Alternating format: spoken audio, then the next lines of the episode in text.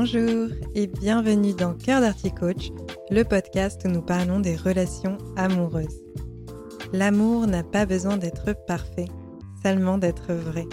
Je vous livre des outils, des réflexions et des clés de compréhension pour y parvenir. Que vous soyez célibataire ou en couple, si vous souhaitez avoir une vie affective épanouie, vous êtes au bon endroit.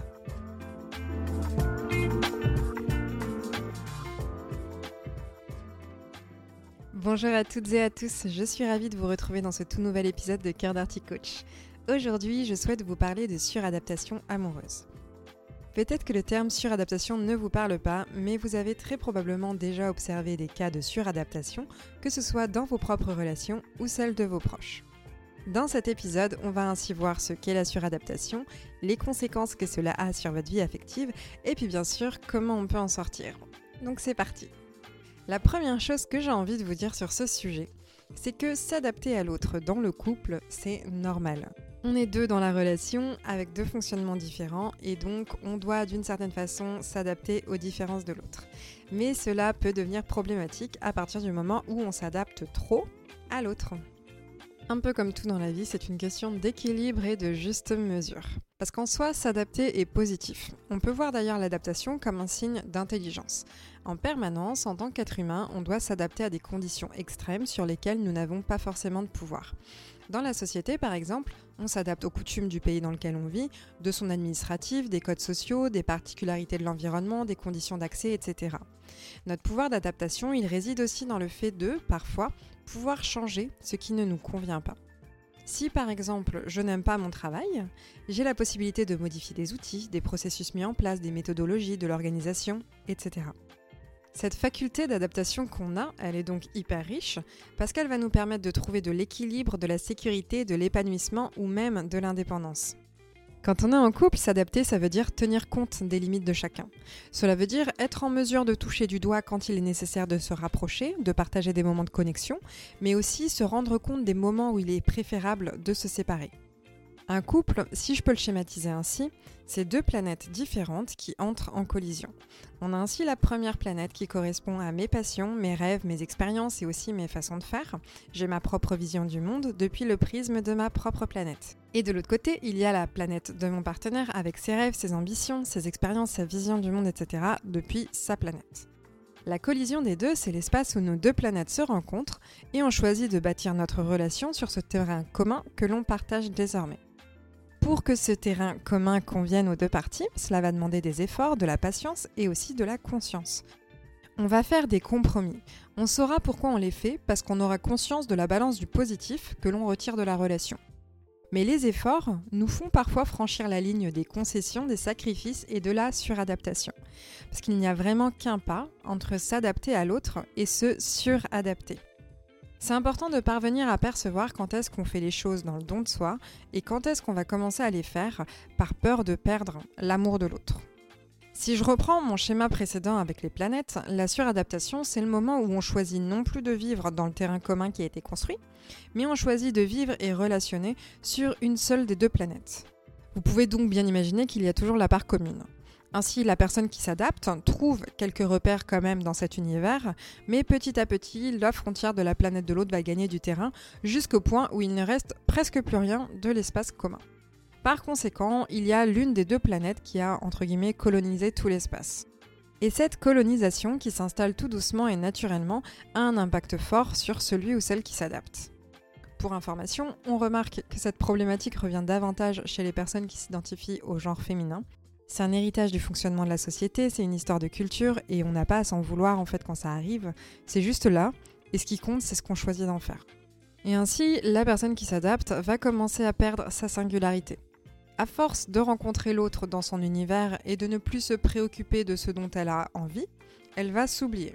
C'est-à-dire que pour plaire à l'autre, pour que la relation fonctionne, elle va permettre d'éviter les conflits et les frictions au détriment d'elle-même.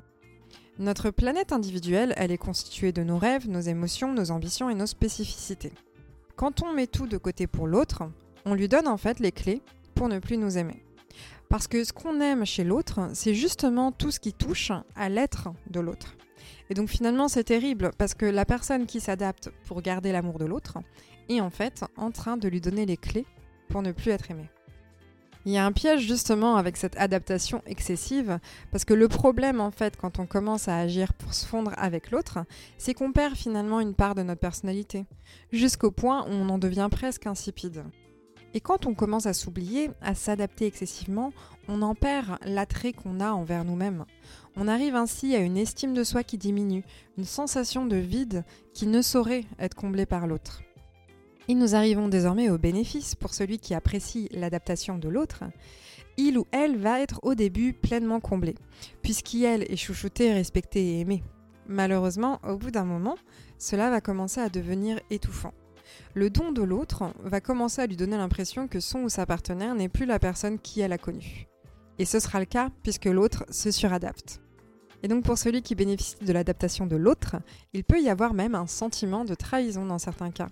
Et on entend alors cette phrase ⁇ Ce n'est plus la femme ou l'homme que j'ai aimé ⁇ donc comme vous avez pu le voir, même si ça peut paraître chouette au début, sur le long terme, s'adapter à outrance, c'est une très mauvaise idée. Et pour éviter d'en arriver là, la première clé, c'est de se connaître. Lorsqu'on a une bonne conscience de qui on est, de nos émotions, de nos envies, de nos rêves, etc., c'est plus facile de s'y reconnecter quand on commence à trop s'adapter. Cette connaissance de soi, elle va permettre de communiquer à l'autre nos besoins et nos limites. Donc normalement, si c'est clair, l'autre ne devrait pas empiéter sur le terrain personnel ainsi que le terrain commun parce qu'en amont, il a eu l'information des limites à ne pas franchir. De même, cette communication sur les valeurs, les priorités ou les besoins a pour effet que l'autre fasse une partie du chemin pour nous rencontrer aussi. En osant nous affirmer, on va donc pouvoir être aimé pour qui on est. Ensuite, deuxième clé, on sort de la culpabilisation et on ne nourrit pas une dynamique victime-bourreau. Quand il y a ce phénomène de suradaptation, il y a donc une personne qui se suradapte et l'autre qui profite que l'autre s'adapte, mais en fait c'est simplement deux êtres humains qui composent avec ce qu'on leur donne et ce qu'ils ont envie de donner. Vous n'avez pas à vous en vouloir si vous vous adaptez trop à l'autre, vous n'êtes pas à blâmer. Votre intention est louable, c'est celle de faire fonctionner la relation. Votre intention est de conserver l'amour de l'autre. Tout comme si vous êtes la personne qui profite des différents bénéfices de l'adaptation de l'autre, eh bien c'est ok. C'est humain d'apprécier ce que l'autre a à offrir. Votre désir d'être aimé est tout à fait normal. De votre côté, vous pouvez déjà dans un premier temps prendre conscience que vous vous êtes installé bien confortablement dans votre monde en prenant la relation d'une certaine façon pour acquise.